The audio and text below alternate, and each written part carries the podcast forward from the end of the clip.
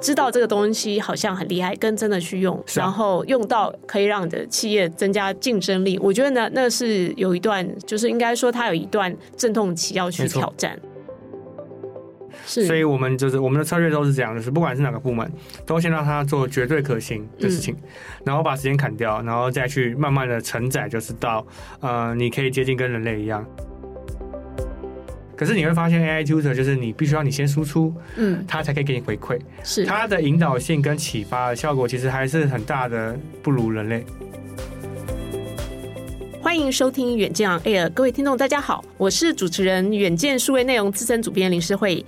那么今天邀请的来宾是线上教学平台 Amazing Talk 的创办人兼执行长赵杰平，或者说你的英文名字叫 Abner，Abner 好，你好，大家好。好的，那我们今天这一集就要来聊这个今年最轰动的这个生成式 AI 嘛。觉得 Amazing Talk 做的很不错，就是从大概从去年到年初就已经看到你们对于生成式 AI 有一些警觉，Abner 写了很多事情。这个 ChatGPT 你你很惊艳，然后。你也很惊吓，就是说，哎，它对于人类可能产生极大影响。是啊。不过我必须说到这个月，很多的数据来呈现，ChatGPT 的热潮是有一些下降。没错。你到现在还是会觉得说，哎，这个 AI 的革命真的会来吗？就结果来看，其实想法是不太会改变。但是就目前下降，我觉得对于自己来说也是蛮好的一件事情。AI 在各方面的工作好了，或者是在执行很多事情取代人这件事情，其实应该不是一个不是一个冷掉的事情，因为我们公司每天都在发生，然后我们已经半年没认真在招募了，因为已经很多工作都可以给 AI 做，所以。对我们来说，可能冷却的地方是，可能大家对于它是不是很积极会去使用它，或者是还有什么很创新的东西，可能大家没看到太多资讯，所以会觉得它是冷掉。但是就实物层面来说，它还是取代了大量工作，这是没有办法改变，这是回不去的。那这件事情只会越来越严重，然后越来越让人类不太需要做很多事情，这个是不可逆的。是但是对于现在来说，如果很多人其实啊、呃，这个进程没有这么快，对我们来说是有绝对性的优势，因为我们基本上大部分工作能 AI 化的都 AI 化，所以我们可以用更低的人力成本、更高效的方式去创造价值。所以，当越多人没在很积极的使用，对于我们来说就是越来越大的好处，因为我们的竞争竞竞争力就会越强。对，但这个是我自己觉得它冷掉跟它事实产生的价值的 feedback。所以，但是 Abner 刚刚有提到一个重点啊，就是说你其实这几个月因为 AI 的创新，你们内部的创新，你们已经不太需要再招募太多新的人才，是这样吗？你们已经没有在招募？我们其实到这一两个月，快快实验结束，还在测试，就是 AI 跟人的协作的极限在哪里。我们到底其实，在有 AI 的情形下，我们需要什么样的人？然后为什么要人？然后跟以及如果有了人之后，我们要多少个？我们到现在都还没有招募人的原因，是因为我们其实第一时间想到的可能要做的工作，都还是可以用 AI 去把它完成，又或者是半自动，或者是合作性的完成，所以降低了大量的工作时间。所以其实人的负载度甚至都还没有到满。是，所以就会变成说，为什么没有很急的招募？是因为你没有把跟 AI 的协作踹到一个很饱和或者是很了解，那你去招募人其实是有点资源浪费。哦，就可能就是说，哎，其实 AI 可能会，然后你招进来，就这个人不晓得要摆着还是对。你又要帮他找工作，叫他做什么？对，所以其实还不如你先大量的让 AI 的协作跟你的人的使用的覆盖率是很高的，是。然后到哎，明确的确就是我一个人已经接近八十八、九十八的负载了，我觉得就是需要一个新的一个人类在跟 AI 协作，才可以让你的产能增加。这个时候开缺的意义才会很大。了解，其实老实说，您这个说法对于很多上班族啊，应该就算是一个警讯啊，就是未来他可能不一定，老板不一定需要你。那我们先从一些那时候看到的您的那个进展再来问，就。是说，哎，其实一个公司到底各种工作可以怎么样被 AI 分解？那那时候我看到，就是说你的报道，就是最让我惊讶的是这个客服嘛。那么客服就是一开始你就请他自己去整理哪一些工作可以被 AI 取代，这这老实说应该是蛮痛苦的过程吧？对啊，所以其实我们今年虽然我们有很多媒体报道是我们裁员，但事实上其实大部分都是就是没有办法接受 AI 的呃公司的政策，所以离开。所以基本上假设一百趴里面。真的，我们裁掉了大概就十趴，是，就九十趴是因为跟 AI 的这个理念不合，然后没有办法接受公司的转变太快，是，然后而选择离开了，所以大概九十趴都是这样离开。那剩下的人就是接受度就比较高，他们可能是半信半疑，但是会接着去做实验。那最后他们会验证，的确没有办法尽善尽美。但是的确降低很多时间成本，包含我们现在可能九十几 percent 的客服都是 AI 在回，那人不是没事做，嗯、我们会让人事出去做产品设计，让他学新的能力，是，又或者说有一部分的人会是学怎么编辑 AI，然后训练 AI，那少部分的人真的只是只有纯客服回复，是，所以其实。我们鼓励的事情是你如果可以接受，我们让你有机会去做新的事情，而不是就直接把你 fire 掉。哦，那我们 fire 掉那十 percent 的人是，他可能不自愿离开，又接受度不高，然后就有一点半摆烂的状态，所以他最后才会被资遣。不然，其实我们是很鼓励，就是大家尽量去尝试，然后我一定会保障他的工作机会。所以我们这半年呃流失的人虽然有一定的程度，但大部分其实是在一开始他觉得理念不合，他就自己离开。是，所以我那时候也看到一个个案，我觉得其实蛮厉害，就是。说你好像有一位客服后来就是愿意去尝试，像是产品开发呀，对产品设计啊，是对，所以他他都能够学习跟掌握新的工具嘛，怎么去帮忙他？啊、呃，当然。公司本来就有资深的同事是可以帮到起起步的效果，但是更多是如果当有需求，他直接跟 ChatGPT 沟通，在基础知识不足的状况下，就可以很快获得基础知识，帮助他推进。其实这就以效果来说，就已经推进蛮多的。所以其实大家应该有感觉，大家现在如果擅长用 ChatGPT，你学习东西的成本其实也变低很多。对，但但前提是你对于学一个东西，你的规划跟蓝图，你脑袋还是要有一定的认知。你要有先想过，你问的问题才会精准。但大家应该都知道，呃，他们学习去跳其他东西，其实以有 ChatGPT 的角度来说，门槛其实已经降低很多。对，所以我觉得这不算是，当然可能大家觉得很惊艳，可是其实大家都做到。所以就你你觉得这个就是工作进展，你还满意吗？就他变成了这样子新的呃职位，他的做事的能耐，就是有认可他的专业吗？在我们角度，一定是先要给他有弹性的时间嘛。是对，你不能承诺了之后，然后没有给他时间，然后就要给他一个适应期之类的。对，所以以适应期到现在的结果，我其实是蛮满意的，因为事实上我们今年的营收跟 GMV 还是成长，虽然大环境大部分线上公司或者电商都下下跌很多，嗯，今年很辛苦。我们还是成长，而且是用更少的人力成长，所以就结果来说，我我是觉得我蛮接受现在跟 AI 协作的一个方法。OK，所以我觉得其实诶，从 mTalk 的经验来讲，好像你们应该算是有享受到 AI 福利，因为我们那时候觉得说，诶，如果先去做人，可能可以享受到 AI 的红利，你们应该是第一波已经算是有吃到。是，而且其实尤其是在人人事效率、人事成本上面，因为大部分的公司它可能会有一个。变化的成本在，那因为我们在很早就变化，然后转型完的，也经历过那个低谷，就是可能有大量的情负面情绪，嗯，同时那我们也都克服了，所以现在就进入一个增速期，就是大家已经习惯跟 AI 工作，然后也不会有太大的负面情绪，也不会太担心自己被取代，因为他会知道说是他会取代的是其他人，而不是 AI，而不是他，因为他会善用 AI，嗯，所以其实大部分同事的现在的上班的。情绪反应也是很正面的，然后开心指数也是高，因为他也不用再像过去一样一直要很 routine 做某些事情，是他反而也是出他的时间，可以做很多新的事情、新的可能性。所以他看待自己跟看待自己做一份工作，跟看待自己赚钱这件事情，其实想法也本质上也不一样。我觉得只要情绪的低谷跨过，就是跨过那个被取代的低谷，其实你会发现是一片广阔的世界，就是一个蓝海又出现。对，那当然就是大部分的公司其实还没走到这里，我觉得很可惜。所以那个时候其实我有写很多的。内容其实是希望台湾的其他公司有机会给跟上，因为其实我看到的事情是，如果其他的公司可以跟上，你要想的就是你在全球都会有广泛提升你的竞争力，是那有可能是整个台湾。或者整个这边的创业者、这边的公司都可以成呃获得一个很爆发性的成长。当然，就结果来说，最后我的理想，希望台湾很多公司可以往前跑这件事情，结果来看是没有很成功。对，但是我尽力，反正我就是有一一一小部分的私心，希望就是可以把我看到的东西给大家，让大家知道。是，但你也不用太担心，因为我们的数据看起来应该是全世界这这几个月大家开始趋缓了，包括美国都是一样，知道这个东西好像很厉害，跟真的去用，啊、然后用到可以让。的企业增加竞争力，我觉得呢，那是有一段，就是应该说，它有一段阵痛期要去挑战。其实就跟就跟任何的数位转型一样，所以它没那么容易。你就会想到，就是为什么我很希望台湾把握这个机会，当大家都很慢的时候，你一个人很快，那个是一个。嗯，那是一个对，没错。以前中国也是大家很慢，他很快的时候，他就赢了至少十几二十年之类。对，但当然这是我的理想啊。我后面就觉得，我大概能做的都做了，那就是接受大家的状况。那我尽量就是，如果大家想知道，我们可以分享近况。那大概我们也不会觉得 AI 是个议题了，就是我们已经每天会用，然后帮助工作尽量效率最大化。对，但是我们也不会再把 AI 挂在嘴边，因为它就已经是日常了。好，那接下来我还记得，就是你们也有在企划部分，例如说，我们你在做行销的内容，嗯、一个就是你们的教学平台，训练它是需要很多大量的内容，然后你们也是。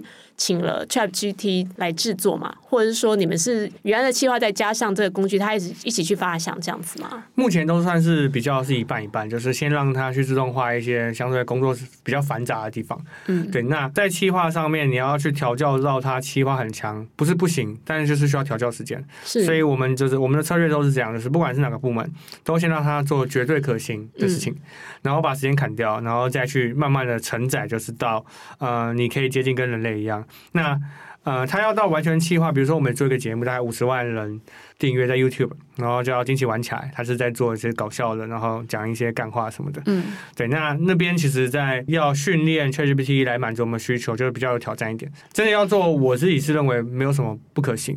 就是你可能研究的成本会高过于你继续维运的成本，维运成本。对，所以这有基本上还是回到投报率的问题，就是我们的投报率还是会去看，就是当人更适合，当人的成本比较低的时候，我们就让人来做；当 AI 的成本比较低的时候，就让 AI 来做，就这么简单。没错，我觉得这是 Evan 对投报率概念还蛮清楚的，但是我我也蛮好奇，就是说那所谓现在绝对可行，比如就用。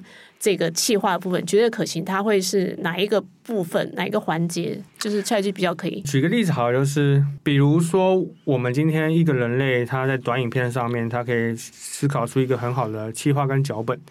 对，那你可能把这个设计者的设计者的脉络跟梗。然后你让 ChatGPT 去跑，它可能可以跑出很多变形版。嗯、没错。可是你要再训练一个人可以做到，他可以做到这个企划能力，可能训练成本就会比较贵。是。对。所以呢，这个时候你会选择用 AI。呃，有时候是人复制给人跟 AI 都很难的，像是我们节目就比较难，因为短影片相对比较简单，它是秒数比较少。对，那它当然就是比较 OK，可以让 ChatGPT 去做。像是短影片这种，或是越轻的东西，就越适合 AI 做，因为它的复杂度越低。那复杂度越高的，就会倾向用人来那当然复杂度高，他训练底下人，其他人其实也很高。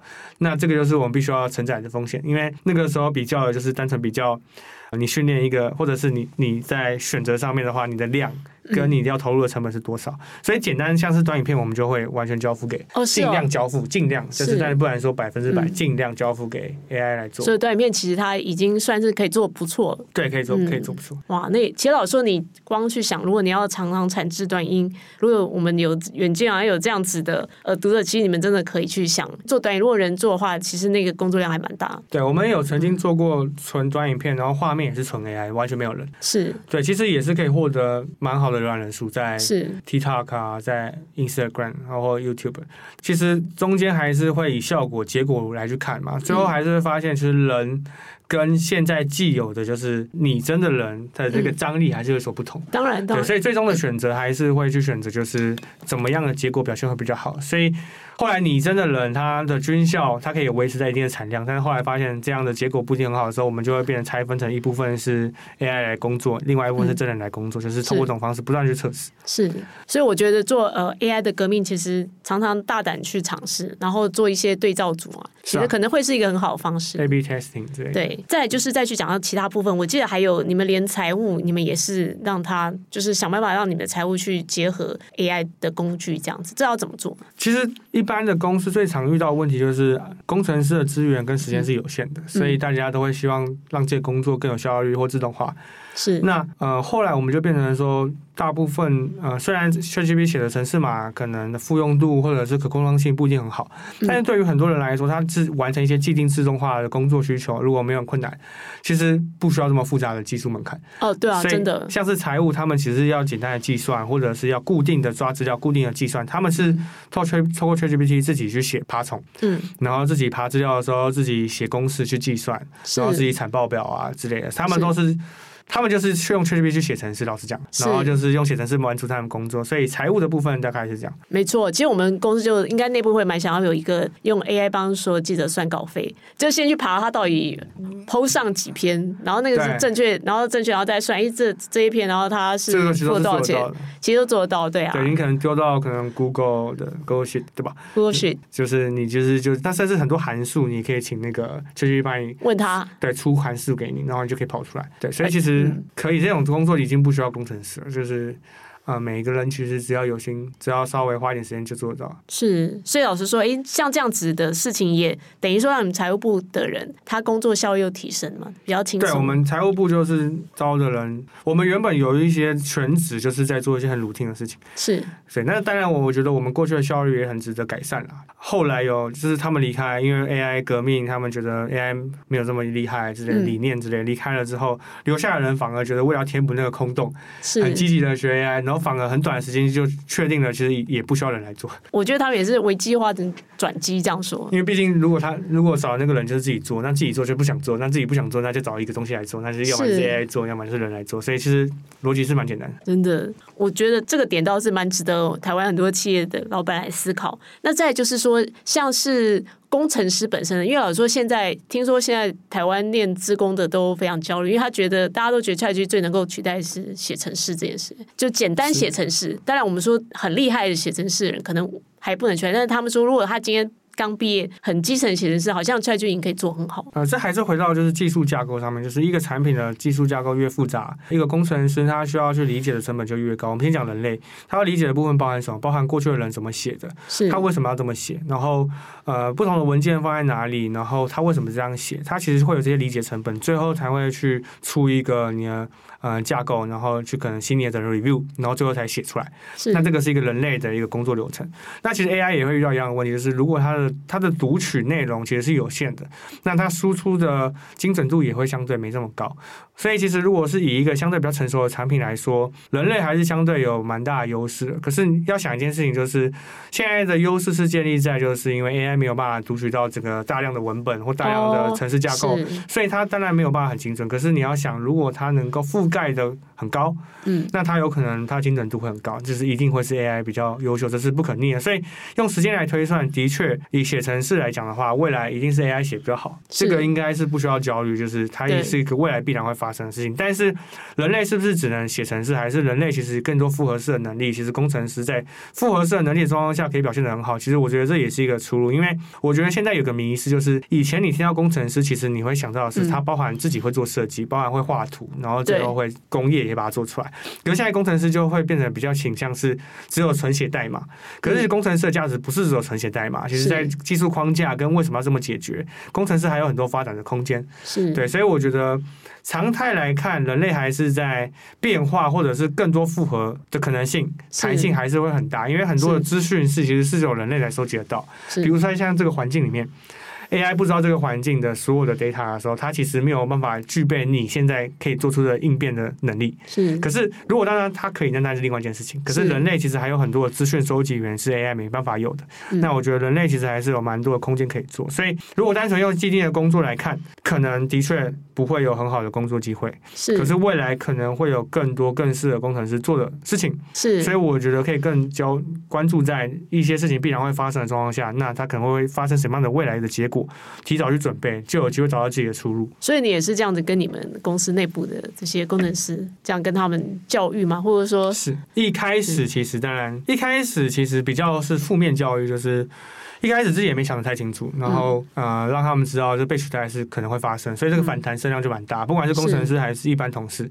但是随着他们可以接受，先接受最负面的可能性之后，他们其实在尝试新的东西的时候，会慢慢去看到自己未来的可能性。是，所以我们慢慢的，其实现在一过去比较失败的方式，可能就是让他知道他会被取代。但是现在比较推进，就比较健康的方式，会让他知道说，那未来可能会有的需求是什么？比如说，你可能需要的是复合式的能力，或者是。你要有更多的不同多元广度的知识来帮助你去做判断，是那这个可能是身为人类更能够创造价值的地方，那他们的接受度就会相对比较高一点。我不能说我们过去多成功，因为其实我也在好几次有分享，就是过去其实我的方式蛮激进的，嗯，所以就是负面能量，大家的负面能量会蛮强的，是对，大家会很抗拒说，问我为什么要为什么要被改变这样子？对，但是因为我那个时候会很极端的根本性原因，是因为我们是做全球市场，嗯，全球只要有一个人有一样的。思维，它速度够快，我可能就会死掉。是对，那所以我是站在公司的急迫度跟啊压力的状况下，push 大家要很快。是对，但当然现在大家，你就像你刚刚讲的嘛，大家其实都没什么反应。是对，但是那个是在后面。其实你在十去年十二月，你是不会知道说谁会跑得快，谁会跑得慢的。没有人知道啊，因为像。就是至少前几个月看到听到中国好像蛮多游戏或者是一些企业老师说，他们好像用生成 AI 是用的蛮凶。对，就是制图啊，对，这边的。所以，对啊，你看，就是如果你先用最卷的思路去想这个世界，嗯，那你做的选择就会不一样，因为你会发现你没什么选择。如果你不去做这些选择，你最后就是被选择。是对，那所以我是站在这个利基点去做推进的。那当然，就结果来看，我们好像现在就是推进的很快，然后现在相对比较呃无风险一点。但是你要想，可能下一波可能的问题可能是，如果 AI 的老师除了连初学者的满意度都比真人还高的时候，嗯，那我们可能本质商业模式也会有很大的风险。对，对没错。这些都是我在很早的时候就会去思考，然后要去应变的。所以是为什么要让工作效率变高，也是让我们中间有更多的选择权。比如说，我们有资金，然后我们有优秀的对于 AI 应用的优秀的人才。那这个时候，假设啊，这个商业模式真的不行的时候，我们还有变通的空间，而不是连选择都没有。是没错，我觉得这确实是一个很好的危机感了。因为那个时候，我印象也是很多的报告，包括 Open AI 自己都做报告，就是说 AI 可能很容易这一波 AI 很甚至 AI 很容易取代，其实是像翻译啊，然后然后他们也也提到语言的教学，因为他们会觉得我们好像不是很需要。没错，对。那像我们包括我们公司的一些做新闻编辑人，他都很焦虑，因为他觉得说，哎，ChatGPT 其实翻的已经蛮好的，对。然后他就说，哎、嗯，那我第一个我还需要学外文吗？这种这种事情就很实际。然后我觉得慢慢的会转向，其实我自己虽然是做语言教学，但我认为未来学语言就是真的。不是为了工作，是为了旅游跟交朋友，或者是文化。因为其实我慢慢发现，语言其实它就是在展现一个文化，展现一个历史，展现一个地区它是怎么生活的。当然，对，所以我觉得这也是一个好事，就是总需求量可能会下降，嗯，但是这个需求可能还会在。就是你如果当你不想要用翻译的，或者是不想用直译的，你想要再去了解这个文化的时候，你还是会去想要有一个方式可以学会。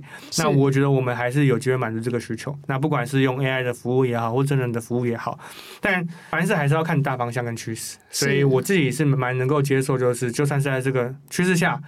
那我提早看到了，我们也是有做变通跟解决方案，提早准备，我们还是有机会在不同的时间点抓住那个机会，然后去做转变。是，那你们有有没有因为就是说研究了这些 ChatGPT 的工具，或者是任何其他 AI 工具，你们开始有，也许也会想到一些新的创意或者新的专案，有这几位有有这样子的启发吗？我们有做了一个像是 AI Tutor，就叫 Bella 嘛，就是 Bella，对啊，对我也蛮好奇，对啊，后来你，但是你就说，哎、欸，现在这事情还在。测试中不完美。现在的测试结果其实蛮清晰的，就是 AI Tutor 这件事情其实是。就现在的 AI 的资讯收集量其实不太可行的原因，是因为真的需要 tutor 的受众比较多，都是初学者。是，那初学者会需要很强的引导性跟启发性。可是你会发现 AI tutor 就是你必须要你先输出，嗯，他才可以给你回馈。是，他的引导性跟启发的效果其实还是很大的不如人类。是，所以就是说我们自己想办法打败自己嘛。就是我的角度是这样，就是如果我自己可以打死自己，那我就有新的一条路可以走。是，那我自己打死打不死自己，那我就代表说我原本的路还是可以走。是，所以我的做法都是尽量是让想办法找到自己会死掉的方式。我如果我克服了，我就会活下来。就现在的结果来看，坦白讲，我们 Bella 在网站上已经已经是停掉了，就是因为我们发现这个服务其实是。对于我们的受众来说的需求量其实不够高，比如说我们的受众大部分都是初学者，嗯，那 Bella 比较像是满足可能高阶使用者的需求，所以我们觉得它不是我们现在常态想要发展的主力方向，所以我们只保留 Lite 可以使用，嗯，我们网站其实这个服务已经停掉了，是。对，那当然这是我们在产品化的一部分，我们在自己的产品也做了蛮多，比如说我们有很多原本需要培训啊的内容，跟让我们的流程优化，其实也用透过生成式的方式。是去让我们使用者体验变得更好，不管是广告也好，或者产品也好，其实也做了很多这件事情，只是它比较隐私，就不一定会看得到。嗯、对对，那导入了蛮多方式在自己的公司跟产品上面。是，就是有可能，就是说客服也许是不是因为 AI 进入，大家更了解你的客户或什么的。就现在很多人在想啦，嗯、就是说，甚至是 AI 到底可以做什么嘛？可以做的事情蛮多，但就是回到就是。能不能真的解决到问题？是因为以我们平台来说，我们是一个平台嘛，所以就转化率就是一个关键，对，留存率是一个关键。嗯，那你还是要回到一个现实层面，就是这个转化率的本质问题是什么？你这个留存率本质问题是什么？嗯，而不是为了生成式去，只是为了要一个 AI 就做出来这样子。对，所以就结果来看，我们还是回归到正轨，就是我们哪里转化率不好，我们哪里留存率不好，嗯、我们要针对问题去解决。可是如果用 AI 的 solution 是比较快的，我们就选择 AI。嗯、但是如果用 AI solution 并不会比较快，我们不会选择 AI。但是这个前提是建立在你对于 AI 是足够理解的。是，你不不足够理解的话，它甚至没有办法纳入你选择的考量当中。对，那这个是我们小小的一点累积，所以让我们可以去做选择。这样。那当然，这一阵子也很多人提出一些质疑啊，比如说他们可能觉得，哎，甚至是 AI 的资讯不够正确啊。或者说有一些所谓的治安的问题啊，但我不知道你有没有发现，它有就是一些比较可能是负面，或者说一些缺点需要避免。其实对我来说，现在它的错误来说，对我来说是蛮够用，因为作为人类，我身旁所有厉害的人，他们也不会百分之百的正确。对，没错。自己有辨识能力，我觉得是解决问题的本质要素。就是呃，不管是 Google 或者是你你遇到了哪哪个大大，甚至是我，我才其实不太相信别人讲的话，大概就抓个十到二十趴。嗯，了解。我本身就是一个比较喜欢怀疑跟保持好奇心的，就是好那。我如果认为你讲的这十趴十趴我买单，但是我也不会直接就相信，我会去验证。对，比如说我再去搜寻交叉比对或者捞数据，对于我来说，其实 ChatGPT 的错误对我还不是一个太大的问题，因为我本身就保持会去质疑跟验证的习惯。嗯那我认为这些疑点，其实大家想要的是百分之百正确这件事情，但是要求百分之百正确本身就是一个问题。嗯，因为我认为很难有事情是百分之百正确，就是我们从小到大真的学教科书，你敢说它真的百分之百正确吗？当一个理论被推翻的时候，是你以前所学的东西都可能是错误的。对，所以那既然我们人类历史上常常在错误，那你们我们要要求 ChatGPT 要百分之百正确，这本身就是一个问题，因为它也是学我们，没错，它其实学我们，真的。所以我觉得保持。保持弹性，把它当做一个工具，然后保持怀疑，不要就是他说什么你就百分百相信，然后利用它来满足你的目标跟需求，解决你的问题，我觉得就好了。是，那你会担心那种像是治安问题吗？因为有些公司就说，哎，我东西放进去是不是我的一些机密会外泄这样子？我认为每家公司就不太一样，我我不能为所有公司担保，但是以我们公司来说，我们是一个平台。所以其实公司最重要的东西就是用户，嗯，跟用户的内容。是。那你说算法很重要吗？它很重要，但是其实我认为大家不会差太多。是。对。那你说呃做广告或者做很多东西很重要吗？然后这些商业机会跟人家讲会怎么样吗？其实我觉得那都不是很关键，因为你最终其实以平台的角度来说，你还是回到粘性身上。嗯。那这个东西就是它不是一个一个答案就可以回答的问题，它可能是多个答案，然后复合式的，然后最终你赢也是赢在它圈起来这群。人，然后他不会离开，是，所以他最终体验的使用者体验是好的。这个很难是一个商业机密出去就可以被复制，因为它是一个平台消息，就有点像是我今天要再做一个阿里巴巴，嗯，其实重点也不是阿里巴巴这个平台，重点是它已经生成的那样的内容跟使用者习惯，所以我们比较不担心这个问题，但我们会担心啊、呃、用户资料外泄的问题。哦，对，各自这部分我们可能 CTO Tony、嗯。对，就是他就是会很在意的东西，然后他也会去想办法。那这个就是相信团队，就是团队的成员，他其实会有这个认知，他会想办法去解决。那我们就分工，让他是可以各个面向都可以做到尽善尽美，但是不要求百分之一百。对，是，所以就是说这个事情就是其实没有到对你们来讲没有那么大的问题了，就是你可能七八成的东西这样 ChatGPT 用，你是不用担心什么自然，应该这样说。不敢，所以我不敢说百分之百，但是就是以你们公司来讲，以我们商业机密，我会觉得我们其实没什么。商业机密。是，就是你也你也都，就是你所有事情你也都 open，尽量可以 open，除了用户自己的资讯啊。对，就是用户的资讯是最重要的，就是这是一个各自的问题。是，但其他其实平台，你真的想要了解我们，自己逛逛我们网站，你去逆向拆解一下我们的算法，你加减都会有一二，就有点像是你会去测 YouTube 的算法，你会测 Facebook 的算法，你虽然不会知道完整它怎么写出来的，嗯，可是你大方向对了，你要复刻出来其实都不会太难。对，所以我觉得这对我们来说就不太大问题，除了各自以外。那像你们就是说，其实你们平台有很多真人的家教，那但是你们同时也在开发 AI 家教，这样他们不会觉得说，哎、欸，我被威胁到吗？会啊，就是我们其实，在一开始的时候，就是让也也跟老师分享的是，嗯、我们其实就是在创造一个新的可能性的关系，因为你迟早要面对的。嗯，那我们先让你产生这个效果，那它到底会不会取代？我觉得是用数据衡量去看这个结果。那当然，一开始老师坦白讲很恐惧，但是我没有跟他们讲，我没有通告知，就是我们要做这件事情。是对。那我们的用意是什么？对，那让他们知道说，我们其实也想要测试，这样才可以确保，就是真的这件事情发生的时候，嗯，那至少是在我们自己网站内发生。那我们还可以去应变，说是想人类未来工作是什么，我们可以做到这个社会责任。可是。我那个时候逻辑很简单，假设这件事不是发生在我们公司，是发生在其他地方，我是连选择权都没有。哦，是我懂你意思。对，就是我没有办法选择我怎么保护你们。可是如果是在我这边，我把它做起来的话，我可以去思考我怎么我怎么分流，我怎么让你们有还有流量可以去满足人类可以满足的需求。是，所以当时是用这个逻辑去去运作 Bella 的。是。那当然是很幸运，就是现在的呃整个 AI 的状况还没有办法要取代人类，嗯，但我不确定这会时间多久，但它的确有帮助我们争取到一个相对比较长的时间，可以让找到他们其他的出路。确实也是啊，就是当初谢过很多人也有人像马斯克，他他就是不希望发展 AI，可是像呃 Meta 的主播就会说，哎、欸，我今天不做，就是可能别的国家做嘛，这个就是一个国家竞争力的问题。是啊，对，所以我的思维其实很简单，就是我没办法限制别人不不卷，嗯，那我就要比他卷得更厉害，我才有活命空间。那我有一万多个老师要照顾，坦白讲，我那段时间压力很大，是因为我觉得我负责一万多个家庭的生计这样子，对，真的。然后，所以如果速度不够快，我要面对就是一万多个人，他失业，他没有办法照顾自己的家人什么的，所以我认为我越卷卷卷到自己，就是找到方式。是我才有机会，就是为他们负责。OK，因为你们做的是一个学习平台，这阵子也很多人在讨论，就是教育界，他们就说：“哎，AI 来，那第一个老师还需要吗？就是我们要怎么学？我们学习真的需要老师吗？就是未来在 AI 时代的时候，我们该怎么学习？在你从 AmTalk 这一阵子，你自己各种实验，你觉得说，哎，未来学习的这件行为，它会不会被 AI 改变？”我觉得以长效来讲的话，反而是老师终于可以做老师真的重要的事情。比如说，对我来说，老师最重要的事情其实是启发，是跟嗯、呃、带给每一个学生有热忱，带给学生呃温暖跟安全感。是，其实我觉得这才是老师本质要做的事。老师的工作不应该是在传授知识，因为传授知识这件事有太多解决方式可以做。有自学能力的人自己爬资料、自己看书就可以学会。是，没错。那没有自学能力的人，可能就是。